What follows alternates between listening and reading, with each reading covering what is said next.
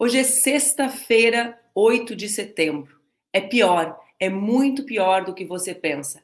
A lentidão da mudança climática é um conto de fadas, talvez tão pernicioso quanto aquele que afirma que ela não existe e chega a nós em um pacote com vários outros, numa antologia de ilusões reconfortantes. A ilusão de que o aquecimento global é uma saga ártica que se desenrola num lugar remoto, de que é estritamente uma questão de nível do mar e litorais, não uma crise abrangente que afeta cada canto do globo, cada ser vivo, de que se trata de uma crise do mundo natural, não do humano, de que as duas coisas são diferentes e de que vivemos hoje, de algum modo, alijados, acima, ou no mínimo protegidos da natureza, não inescapavelmente nela e literalmente sujeitados a ela, de que a riqueza pode ser um escudo contra as devastações do aquecimento, de que a queima de combustíveis fósseis é o preço do crescimento econômico contínuo, de que de que o crescimento e a tecnologia que ele gera nos proporcionará a engenharia necessária para escapar do desastre ambiental de que há algum análogo dessa ameaça em escala ou escopo no longo arco da história humana, capaz de nos deixar confiantes de que sairemos vitoriosos dessa nova medição, nova medição de forças com ela. Nada disso é verdade.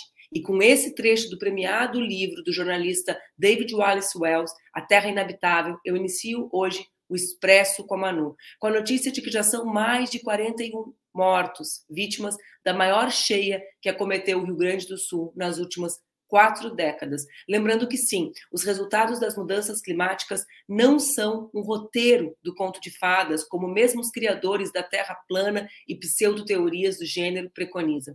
É real, devasta a vida de milhares de pessoas agora, no que nós convencionamos chamar de presente. Separa o teu café e vem conversar no Expresso com a Manu comigo hoje. Bom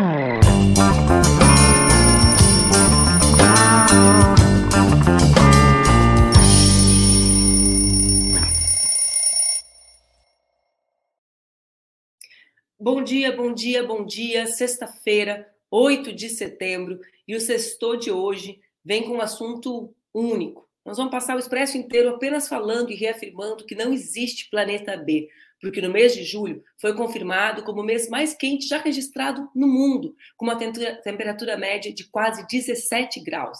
A temperatura da Terra em julho de 2023 foi quase um grau acima da média global registrada entre os anos de 91 e 2020. Nos oceanos, também houve recorde de altas de temperaturas e cerca de 10 metros abaixo da superfície, a água ficou em média 0,51 graus Celsius mais quente do que o recorde anterior.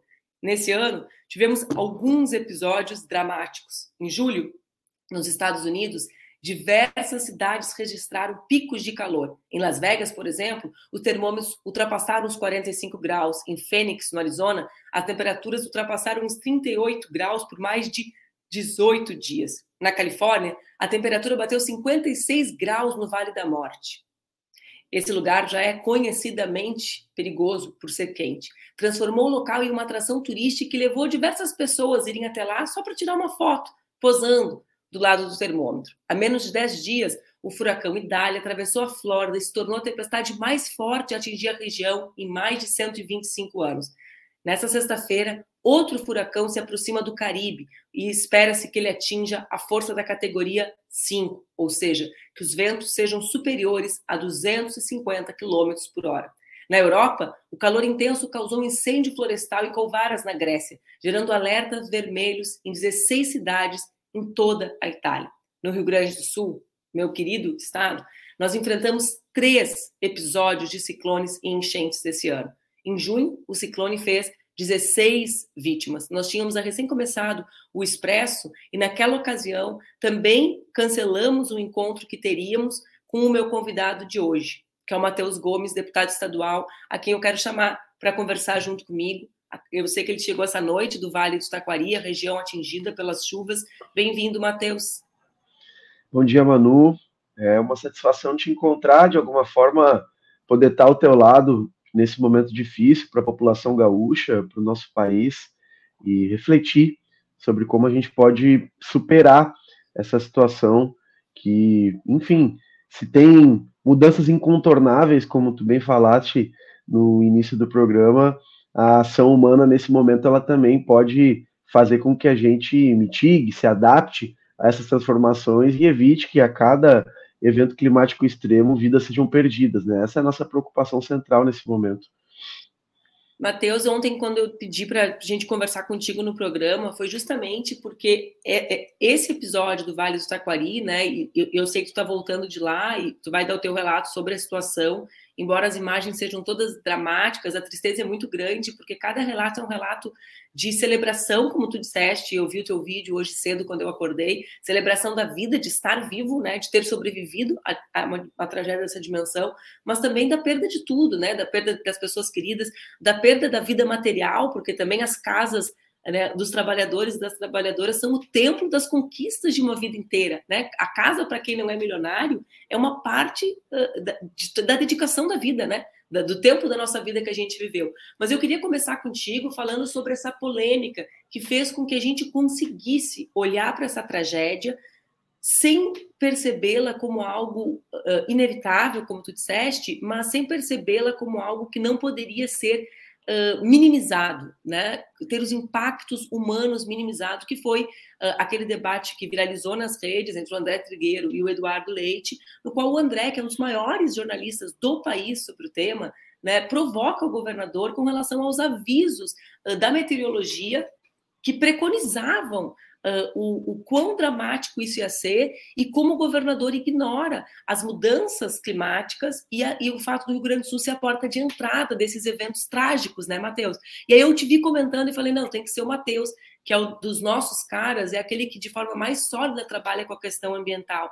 Por isso que está aqui hoje, pensar que eu, eu fico te seguindo para entender mais do que eu não entendo sobre isso, né? Então fala um pouco para as pessoas que não são do Sul sobre isso, para que elas possam entender exatamente qual é a polêmica em torno disso. É, de fato, o debate que o André Trigueiro provocou no programa em pauta da Globo News foi importante para que a população gaúcha entendesse que o discurso que vinha sendo feito pelos políticos é, diante dessa última tragédia, ele não é verdadeiro. E óbvio que é uma comoção muito grande com toda a população. E nesse momento todo mundo se remete aos fatos como se eles fossem é, naturais, incontornáveis, é uma espécie de pensamento mágico, que não há nada que a gente possa fazer, não há nenhum tipo de previsibilidade diante do, da, da força da, da chuva e dos impactos que ela pode ter, e isso não é verdade. Eu tive a oportunidade recentemente de participar, né, representando a Assembleia Legislativa, do Fórum das Defesas Civis. Eu já venho acompanhando essa questão, como tu bem falaste, há algum tempo. A gente está estudando, pautando o tema, e vou te dizer, mano, de forma às vezes muito solitária no Exatamente. ambiente legislativo, né? É, e os, os, estudos mostravam outra coisa. Já apresentavam que é, não apenas pelo aquecimento global, que tem um impacto direto no volume das chuvas do Rio Grande do Sul. Já há estudos que mostram um aumento nas últimas quatro décadas. Né? Estamos falando aí de 40 anos de uma tendência no nosso estado. Mas especificamente agora, com a questão do El Ninho, que pode vir a se tornar um super El Ninho, né, o aquecimento das águas do, do Pacífico, muda o regime de chuvas na nossa região, é, já tinha especialistas que aventavam a hipótese de chuvas tão fortes como a gente vivenciou na década de 1940. E foi exatamente o que aconteceu. Exatamente. Então, não, não dá para dizer que a gente foi pego de surpresa. Nós poderíamos ter se preparado. E indo ao Vale do Taquari, conversando com as pessoas atingidas, eu fico mais convicto dessa questão, porque nós temos relatos de pessoas que enquanto o rio subia, recebiam orientação do poder público local para não deixar suas casas. Ou seja, eles não tinham, eles não tinham a, a uma, uma, visão sobre a dinâmica né, do, da elevação da bacia hidrográfica do rio Taquari. Então, o poder público estava desorientando as pessoas. E aí a saída ela foi emergencial desordenada, né? A gente fica feliz que muitas pessoas tenham conseguido deixar as suas residências porque salvaram a sua vida, mas mostra como o poder público ele age no escuro por se negar a trabalhar com base na ciência.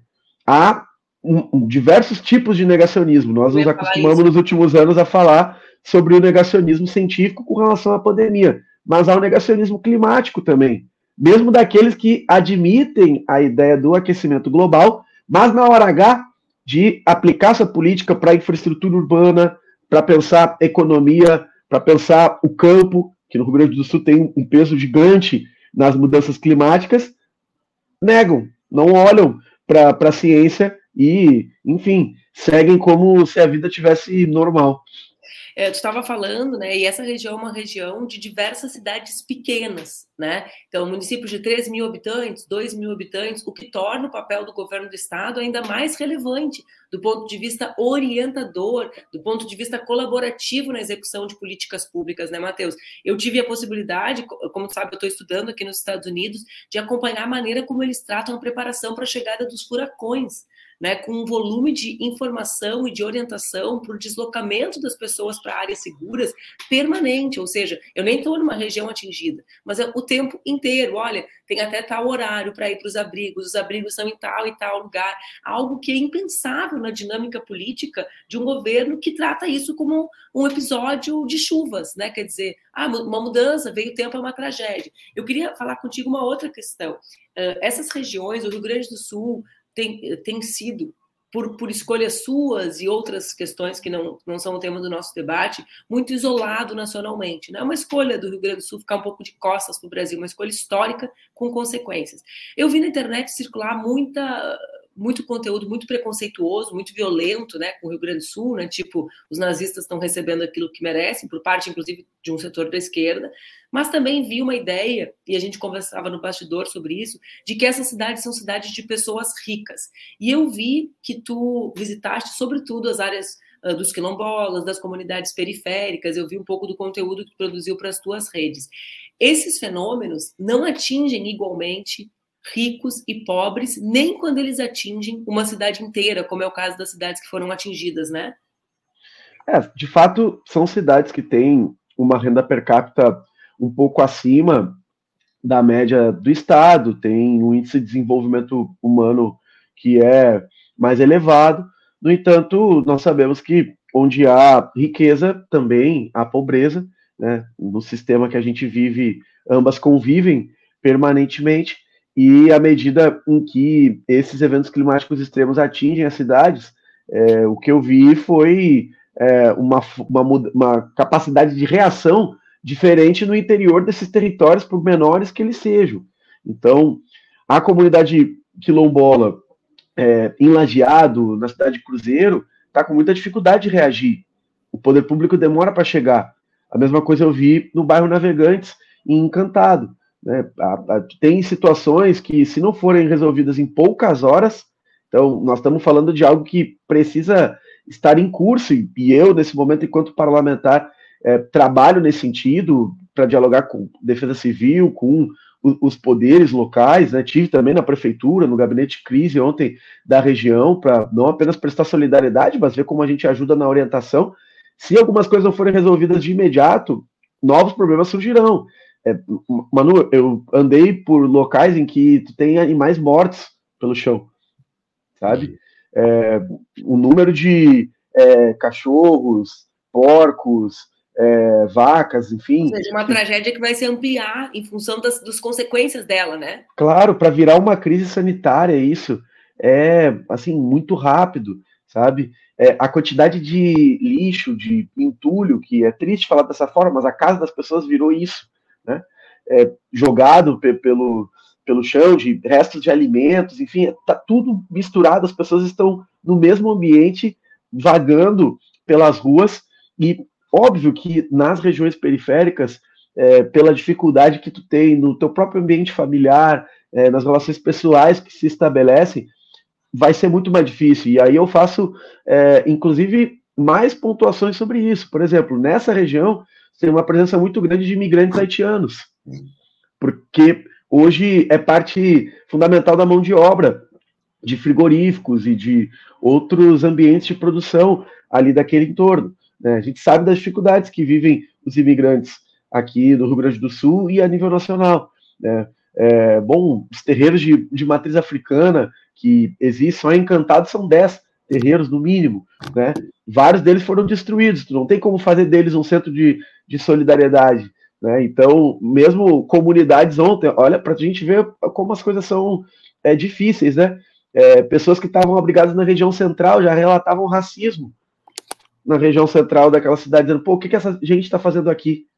Né? Então, estou falando de problemas do interno para a gente conseguir, nesse momento, é, criar uma força na sociedade para ampliar a solidariedade, ampliar a capacidade de empatia da nossa população para ter um tratamento é, humano diante do conjunto é, das desigualdades que nos afetam, que se aprofundam diante de uma situação dessa gravidade. A nossa solidariedade é irrestrita a todas as pessoas, é, independente de classe social, de cor, de credo, né? mas a gente lida com a realidade nesse momento e, e precisamos ter política para isso. No caso da população quilombola, nós já vamos propor ao governo do estado que inclua no seu plano emergencial, né? Porque há esse reconhecimento, da mesma forma como a população indígena, né? E se não tiver esse olhar, nós estamos aí aprofundando uma política que tem consequências graves para a capacidade de sobrevivência econômica, cultural é, desse contingente populacional do nosso estado.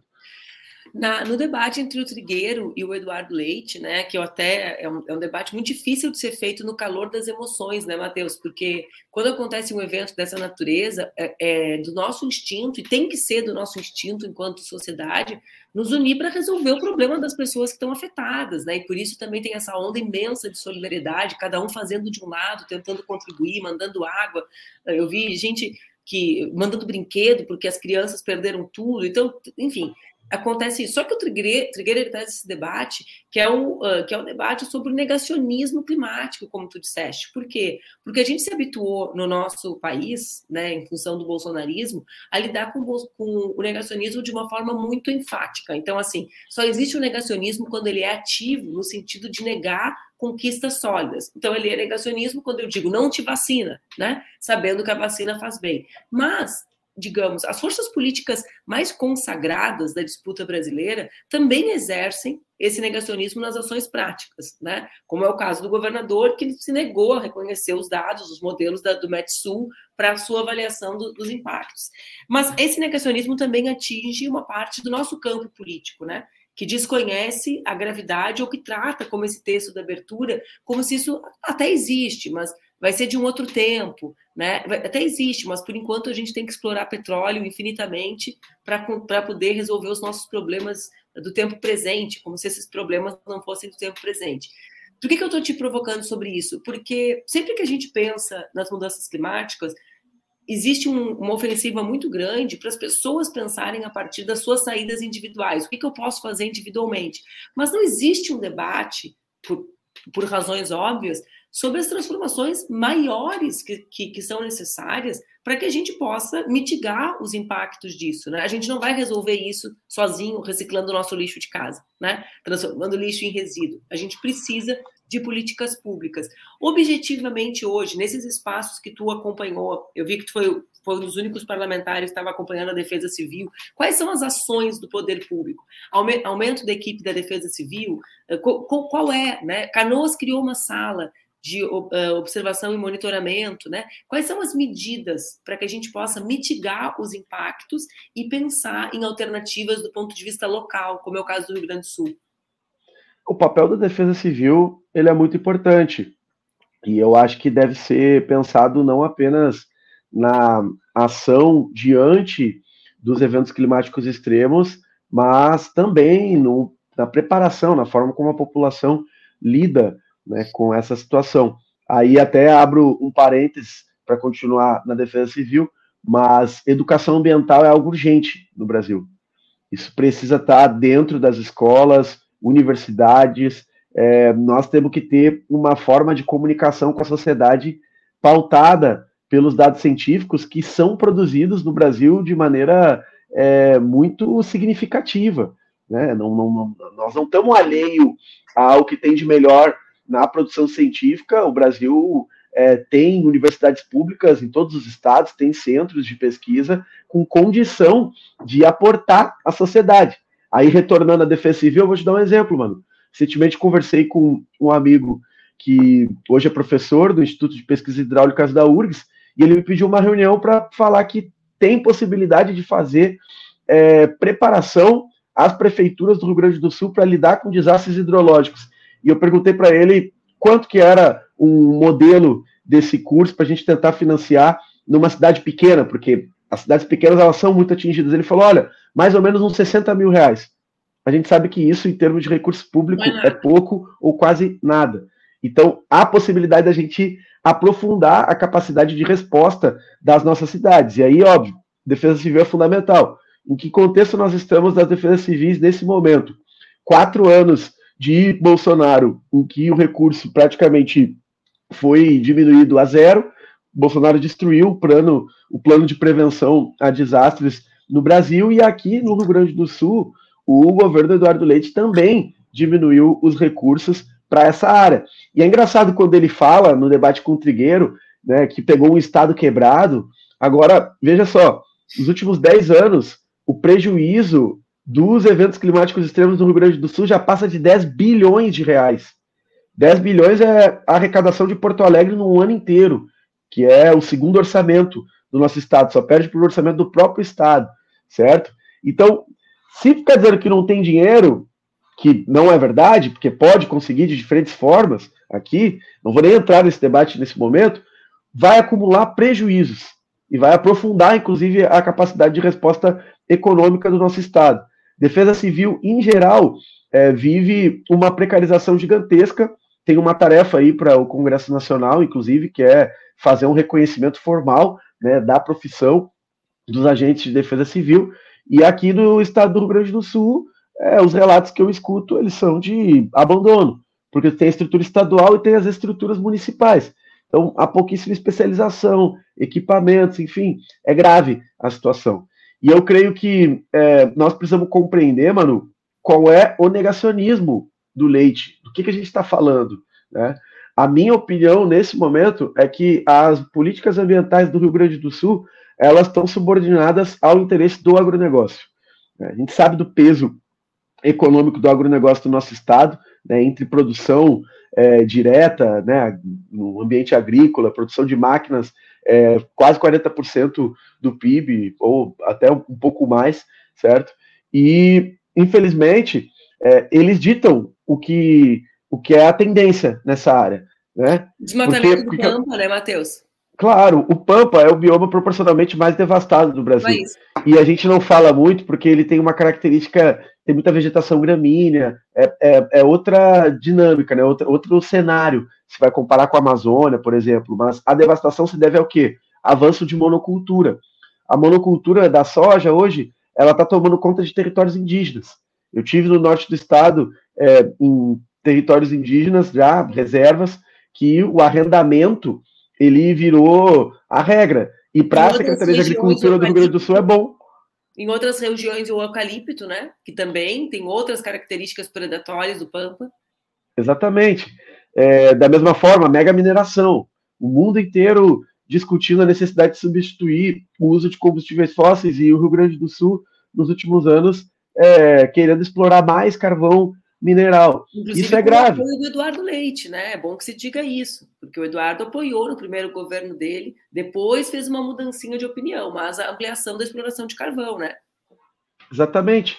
E, enfim, a, a esquerda ela precisa agora, ainda mais com a oportunidade de um terceiro governo do Lula, apresentar políticas que sejam radicalmente o oposto do que o neoliberalismo faz. E nisso, realmente, nós estamos com dificuldades ainda porque tem uma visão é, desenvolvimentista é, que acaba não levando em conta a gravidade da emergência climática e querendo reproduzir formas que, num primeiro momento, podem ser é, mais viáveis para que tu obtenha é, capacidade de investimento, como é o caso, por exemplo, da exploração petrolífera, mas que a curto prazo, não estamos falando mais de médio nem de longo, a curto prazo, elas vão ter um impacto altamente destrutivo. E aí, Manu, para te passar a palavra novamente, eu trago uma reflexão sobre essa questão da exploração da foz dos rios. Muda toda a característica, né? A gente sabe disso. E é um processo contínuo que, é, no caso do petróleo, é de mudanças irreversíveis.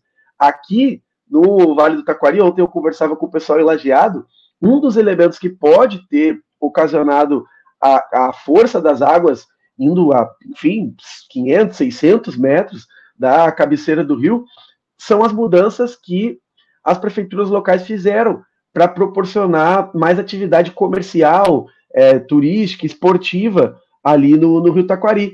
Por exemplo, tiraram toda a mata ciliar. Qual é a primeira barreira da água?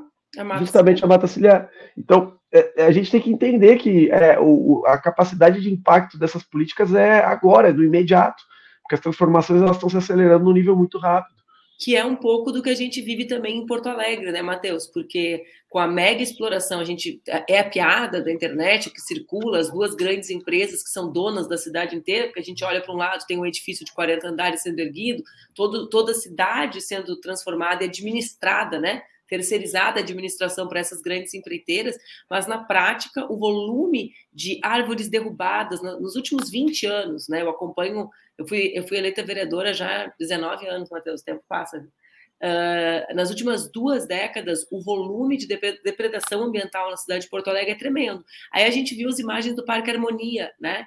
Uh, listado, asfaltado, com árvores derrubadas na beira do rio, ou seja, num lugar que já é para ser olhado com atenção em função do seu histórico, da sua construção lá atrás, né? Já não é um lugar qualquer, já está falando de um lugar específico perto de um rio, e, e também vemos o aumento eh, eh, das águas no Guaíba, ou seja, essa, essa situação das políticas nos municípios, de como a gente acha que muitas vezes as pessoas falam, ah, mas do ponto de vista da administração local é irrelevante. Não, né? A vida acontece nesses espaços, e nesses espaços as políticas, o fim dos hortos municipais, dos, do, do, plantio permanente de árvores, né? da construção do, do, dos escapes para essa água na natureza, o asfaltamento infinito de cidades, né, Matheus? Quer dizer, toda vez isso foi o trabalho do meu pai a vida inteira lutar para que as pessoas, que a gente pudesse ter estradas vicinais que não fossem asfaltadas e tivessem qualidade para a água poder ser absorvida, né? porque não existe como a água passar por espaços que são feitos para que ela não passe, né?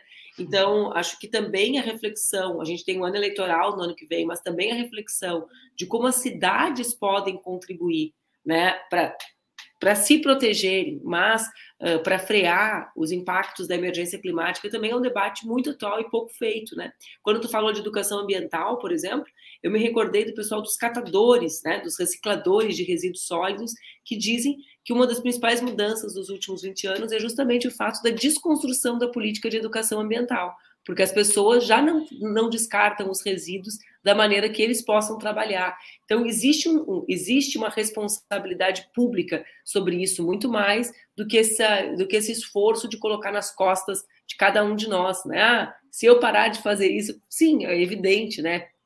que todos nós temos esse impacto, mas é muito maior o impacto do poder público do que o nosso individual.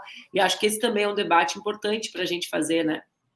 Com certeza, o Estado tem que ser a força motriz dessa transformação. Não há mais tempo para que a gente consiga salvar o planeta com ações pulverizadas. Ou nós temos um esforço combinado, é, ou a gente vai ver a humanidade se perder nas próximas décadas em fenômenos cada vez mais graves, é, eventos climáticos que, enfim, vão fazer com que a gente vá definhando. Né? E, infelizmente, isso não é uma visão catastrofista. É o que está acontecendo no mundo afora. Tu citaste ali no início do programa uma série de eventos climáticos extremos das últimas semanas. E aqui no Rio Grande do Sul, exatamente nós temos uma, uma concentração dessas situações no último período, porque agora a gente está falando de ciclones extratropicais, de tempestades que provocaram enchentes, mas há seis meses atrás o grande debate do Estado era estiagem. Aceita, e isso também é de conhecimento. O IPCC, em todos os seus estudos, aponta essa dinâmica para nós. De um lado, uma possibilidade de desertificação de algumas áreas do Estado, do outro, um volume de precipitação cada vez mais concentrada e intensa. Então, o Estado tem que agir a partir disso. E aí, realmente, coordenando cidade, município e a, a, a, o Brasil como um todo, né, o Estado brasileiro. Nesse sentido, mano, uma das propostas que a gente tem é, levantado no debate público foi um dos primeiros projetos que eu apresentei na, na Assembleia, talvez o primeiro, que é, defende a, a, decretação do estado de emergência climática permanente no estado do Rio Grande do Sul. A gente concentra na região sul, nos últimos anos, mais de 50% dos decretos de calamidade de todo o Brasil. Essa é a nossa realidade. Tem municípios que vivem a maior parte dos anos em situação de calamidade pública. Então, por que, que o Estado ele não faz esse reconhecimento, que não é apenas formal, mas também coloca a emergência climática como o elemento norteador para pensar o que está em debate na Assembleia nesse momento, que é o plano plurianual. Nós estamos com o plano plurianual sendo discutido. Deveria ser norteado pela emergência climática, num estado que tem na atividade é, da agricultura e da pecuária a sua maior é, força do ponto de vista econômico, num estado que está numa região subtropical, que é mais é, complexa ainda, né, do ponto de vista é, climático, ambiental, né, que tem, é, enfim, uma costa lagunar gigantesca, é, que tem uma série de características, um bioma único, como é o caso do Pampa, enfim, nós deveríamos estar pensando nessa perspectiva. E bons exemplos nós também temos, né, Manu? Agora eu vi a, a nossa companheira Vera Guas fazendo um comentário aqui, né? A Vera aqui, né? é do, de, de, de, uma geração que viu o Porto Alegre ter um ambientalismo de ponta a nível mundial. Exatamente. Que, que fez a, a primeira Secretaria de Meio Ambiente. Exatamente. Né? Fez 32 semana passada, mas eu ia comentar sobre isso, né? Porto Alegre, lá nos anos 90, a Vera lembra disso, eu lembro disso, criou a primeira secretaria, Gregório, Gerson Almeida, uma turma de pessoas que botaram a questão ambiental no centro do governo.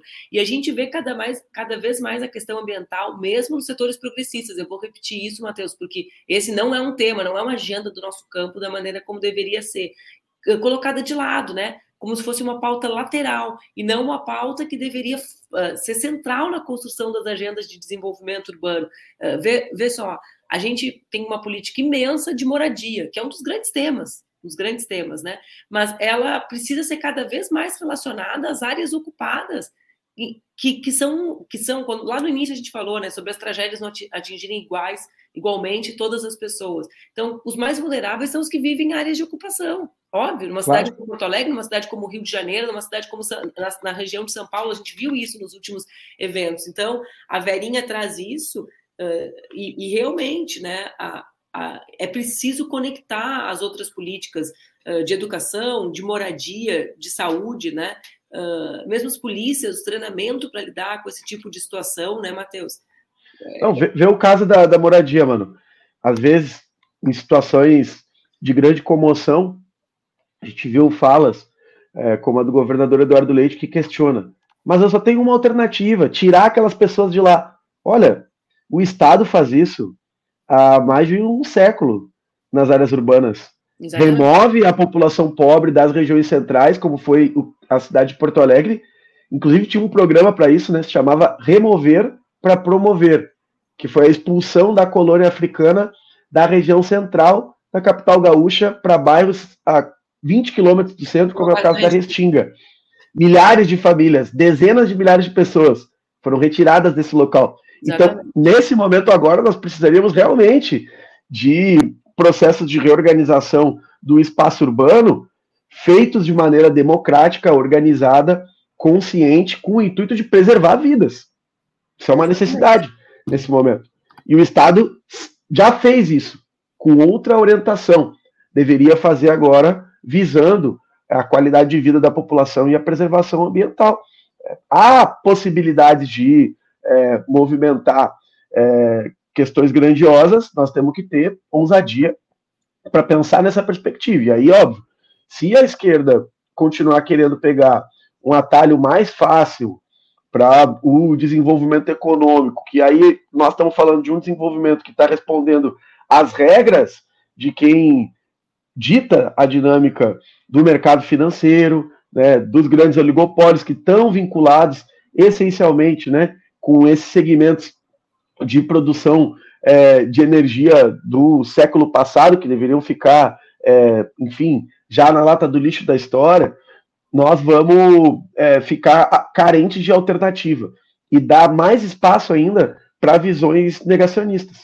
Porque aí nada vai fazer sentido para as pessoas se não ver alternativa, se não ver um meio é, de produzir um modo de vida que respeite de fato a emergência climática que a gente está vivenciando. Então, esse debate entre os nossos, ele é fundamental. É mesmo. Ó, Matheus, eu tô olhando o horário, que eu sei que tu vai voltar para o Vale do Taquari agora, né? Quero te agradecer muito, assim, agradecer por hoje. A gente conversou, a nossa última conversa, ela aconteceu exatamente na semana que o ciclone atingiu o litoral gaúcho. Não sei se tu lembra. A gente ia fazendo um dia, simplesmente claro. ficou toda a região sem internet e o programa tem só três meses. Então, só para a gente localizar no tempo como essas situações graves, né, que têm tirado a vida de muitas pessoas, têm destruído regiões uh, inteiras. No caso do litoral também, um impacto grandíssimo. Agora no Vale do Taquari. Então, eu quero te, enfim, te agradecer, te desejar boa viagem, mas também te agradecer por estar tá sendo, né? A gente, quando eu era mais jovem, sempre me diziam que os mais jovens chegam para nos obrigar a olhar para outras pautas, né? Para as pautas que a gente não consegue enxergar, não consegue colocar no centro.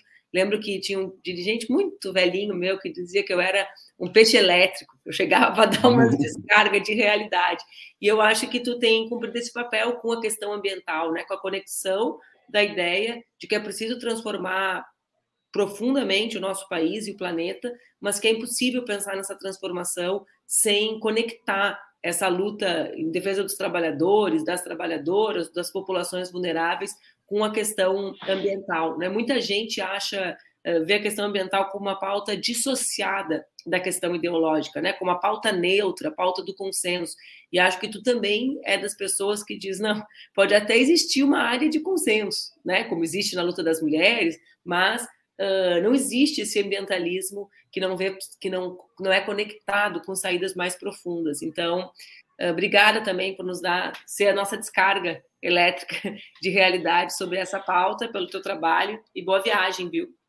Te cuida. Manu, te agradeço aí pelo convite e a oportunidade de a gente conversar, refletir um pouco, né? Eu acho que a, a, as reflexões políticas e estratégicas que a gente precisa fazer sobre esse tema, elas têm que ocorrer justamente nesses momentos também, né? Porque a nossa solidariedade ela não é desprovida também de um conteúdo que nos faça pensar como evitar novas situações desse tipo. A gente não quer ficar sempre é, expressando a nossa solidariedade diante de tragédias humanas. A gente quer evitar que essas tragédias humanas e naturais aconteçam. Então, a nossa mobilização ela vai nesse caminho. A gente está retornando agora para o Vale do Taquari e é fundamental ampliar a solidariedade. Eu vi muita coisa bonita também acontecendo. O MST montou uma baita cozinha lá na cidade de Encantado. É, comunidade LGBTQIA+, de Lajeado, através do bar Volúpia, montou uma rede de distribuição super organizada, indo justamente nos territórios é, periféricos em que o Estado não tem alcançado, ou seja, há muita produção de organização, de afetividade e de alternativas políticas também em meio a essa situação e nós temos que saber potencializar isso. Então, te agradeço, Manu, e a gente está sempre à disposição do teu expresso aí, viu? Um beijo, boa viagem. Beijão. Esse foi o deputado Matheus Gomes conversando conosco sobre essa situação trágica que atinge o Rio Grande do Sul. São muitos óbitos, ainda mais de duas dezenas de pessoas desaparecidas, uma região inteira, mais de 70 cidades atingidas, casas destruídas. A casa, né, gente, eu repito isso, para as trabalhadoras e para os trabalhadores, é o templo onde as pessoas depositam tudo aquilo que entregaram ao longo de suas vidas, toda a construção das suas existências passa pela ideia de que tem um porto seguro e esse porto seguro foi destruído, né, de uma maneira absolutamente trágica, mas que poderia ter tido os efeitos, sobretudo os impactos na vida humana, na possibilidade de mais pessoas viverem uh, mitigados, né, com políticas públicas como ampliação da responsabilidade da defesa civil, como a instalação de sirenes, como o fato de nós levarmos a sério né, o volume de chuvas e o aumento das águas. Quem já viu a velocidade, o impacto, a forma como as águas, a velocidade, a, a, a velocidade mesmo, a fúria, né, com que as águas podem subir, sabe o papel das matas ciliares, sabe o papel das políticas ambientais de entorno dessas uh, desses rios e dos seus afluentes. É um dia muito trágico, é uma semana muito trágica para o estado do Rio Grande do Sul. Eu fico bastante chocada com os comentários uh, violentos com, uh, de, que, que li na internet sobre o meu estado. Né? O Rio Grande do Sul é um estado que deu contribuições muito grandiosas também para o Brasil. É hora da gente se desempregnar desse espírito uh, que a internet constrói de uma oposição binária, né? de bons e ruins, de lugares totalmente bons e de lugares totalmente ruins. Né? Uh, o Rio Grande do Sul é o lugar que construiu, que resistiu à ditadura militar com a legalidade, é o espaço que formulou políticas mais avançadas de participação popular, com um orçamento participativo, foi a casa das esquerdas, dos democratas do planeta durante os episódios longos de construção do Fórum Social Mundial, quando ali nós dizíamos que um outro mundo era possível, antes do ciclo de governos progressistas na América do Sul, na América Latina, né, foi território de muitas lutas.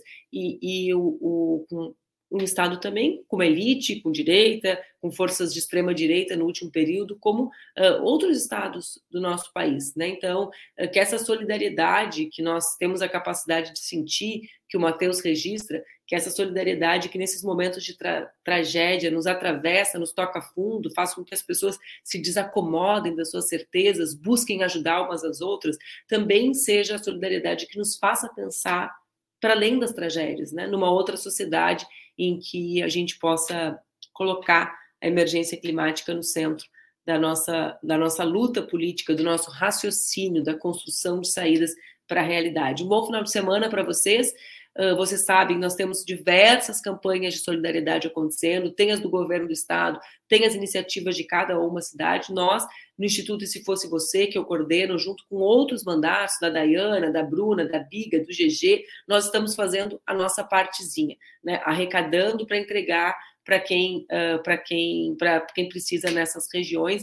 Uh, estamos arrecadando preferencialmente a partir do Pix, porque há uma mudança permanente das demandas, né? Então, agora precisa de cobertores, precisa de água, precisa de, de coisa para as crianças, enfim, nós temos tentado ajudar fazendo a nossa parte. Se vocês quiserem contribuir, se não tiverem participado de alguma outra iniciativa, se somem. Um beijo para todos, obrigada pela audiência, um beijo, Vera. A gente se vê na luta. Até mais, gente. Bom final de semana.